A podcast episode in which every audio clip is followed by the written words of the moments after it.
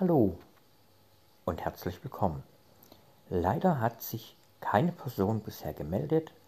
Leben trotz Krankheit.